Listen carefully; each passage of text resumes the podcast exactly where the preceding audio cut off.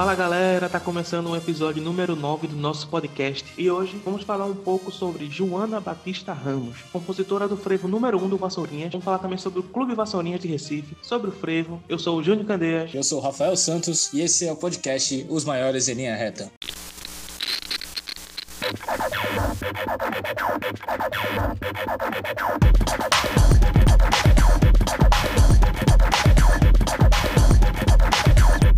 Maiores em linha reta.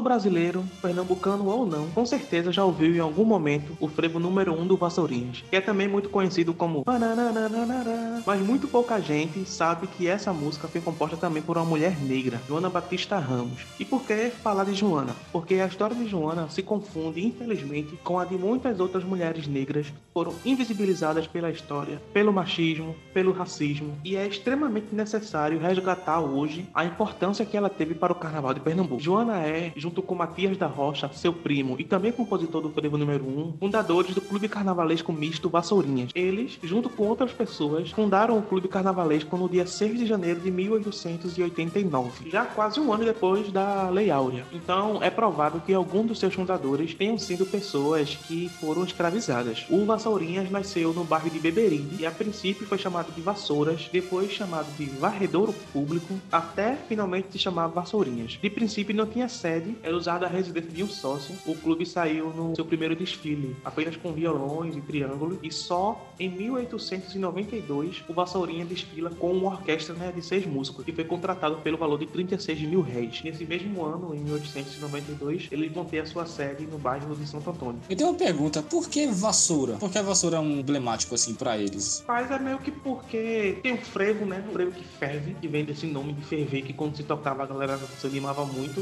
Uhum. Então então, a vassoura e o vassouras é aquele que, eu não sei se é por causa das pessoas que vinham profissionais de limpezas, que vinham por último varrendo, e o vassouras era um desses blocos que vinha ou, ou vinha por último, ou vinha na frente. Não tem essa história, né? Quem chega primeiro vai varrer, uhum. ou então quem sai por último também vai varrer. Tem essas coisas. E o vassoura, quando passava, nesse intuito de quando passar, tipo, varrer tudo, tá ligado? Entendi. Agita a multidão, leva tudo com ele, algo desse tipo. Então tem esse nome de vassourinhas, tá ligado? Uhum. Então vamos ao hino, né? O hino do vassourinhas, que é também o hino do carnaval pernambucano, o mais tocado e conhecido frevo. Alguns dizem que o frevo foi composto na época da criação do clube, e outras fontes mostram que foi em 1909. Em uma pesquisa feita pelo historiador pernambucano Evandro Rabelo, tem um documento no cartório de 1949, uma declaração de Joana dizendo assim: A marcha, intitulada Vassourinhas, pertencente ao Clube Carnavalesco Misto Vassourinhas, foi composta por mim e o maestro Matias da Rocha no dia 6 de janeiro de 1909, no arrabalde de Beberibe, Arrabalde era um lugar que era afastado do centro da cidade, uhum. em um mocambo de frente à estação do Porto da Madeira. Mocambo era residências precárias, vamos dizer assim, é, casas velhas, casas feitas de taipa. As casas de pessoas pobres da cidade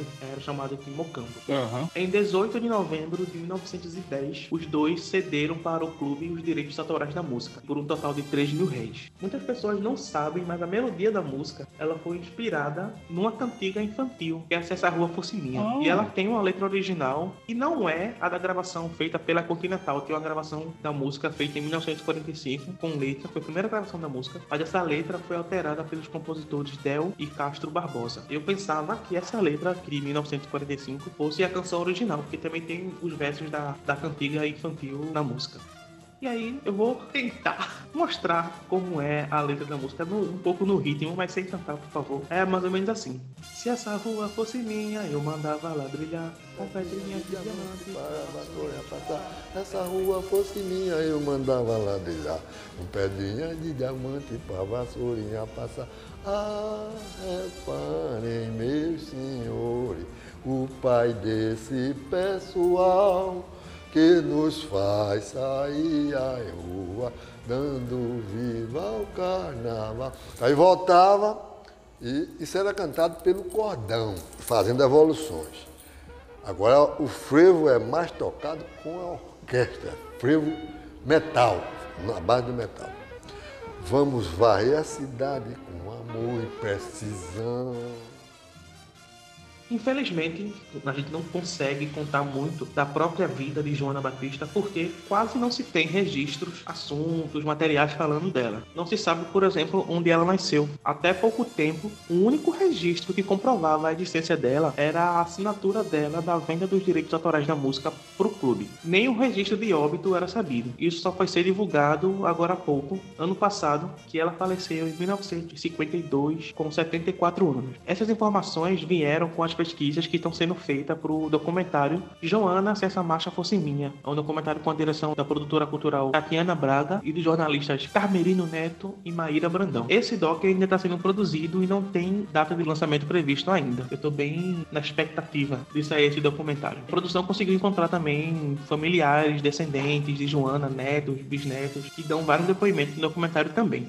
Minha mãe foi criada com ela, com Joana Batista. Ela foi fundadora, tanto do clube, tá entendendo? Como da música. Para mim foi uma surpresa, uma avó que é compositora. Não lembro muitas coisas que eu era pequeno, mas me lembro que minha mãe falava dela, das músicas. Joana era uma pessoa muito alegre, muito contente. Ela gostava muito de cantar. E tinha várias músicas que ela abordava. Ela era muito risonha, gostava muito de sorrir, porque era uma pessoa. Ela gostava do mundo. Quando inicia o carnaval? Que vem logo Vassourinha. E por que não lembrar dela?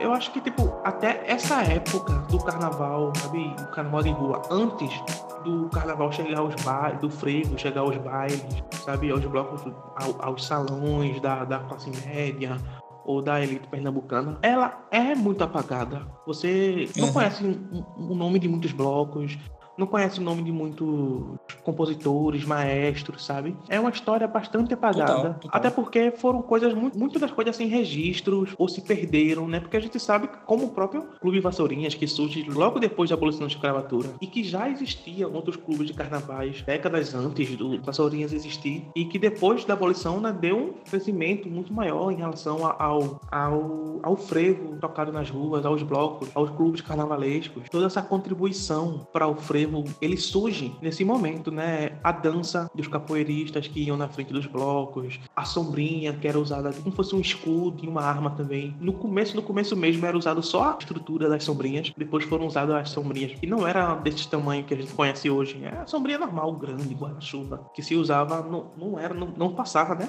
Por debaixo das pernas, porque não tinha como. Mas era desse jeito, então, tipo, Sim. a dança que foi feita inspirado em passos de capoeira, o começo todo do carnaval vem do povo negro da cidade, tá ligado? Então, tipo, essa parte fica bem mais esquecida quando a gente vai falar de frevo e lembra mais, assim, já em outras décadas, 40, 50, quando o frevo já tá no- nos bailes, tá ligado? Eu espero que a gente escute muito mais daqui pra frente falar o nome de Joana Batista, se falar o nome de outros compositores e compositoras que com certeza existem na história do frevo pernambucano, principalmente nesse período pós-abolição. Espero muito a saída desse documentário aqui pelos, pelos trailers divulgados no YouTube. Tá muito interessante, tá muito bom. Quem quiser procurar, já sabe, né? Joana, se essa marcha fosse minha, joga no YouTube. Tem também as páginas dele no Instagram e no Facebook. E é isso. É isso, gente. Não esqueça de seguir a gente nas redes sociais. No Instagram a gente tá como arroba os maiores em linha reta. E no Twitter a gente tá como arroba maior linha reta. Muito obrigado se você escutou até aqui. Até a próxima. Até a próxima. Falou, galera. Tchau, tchau.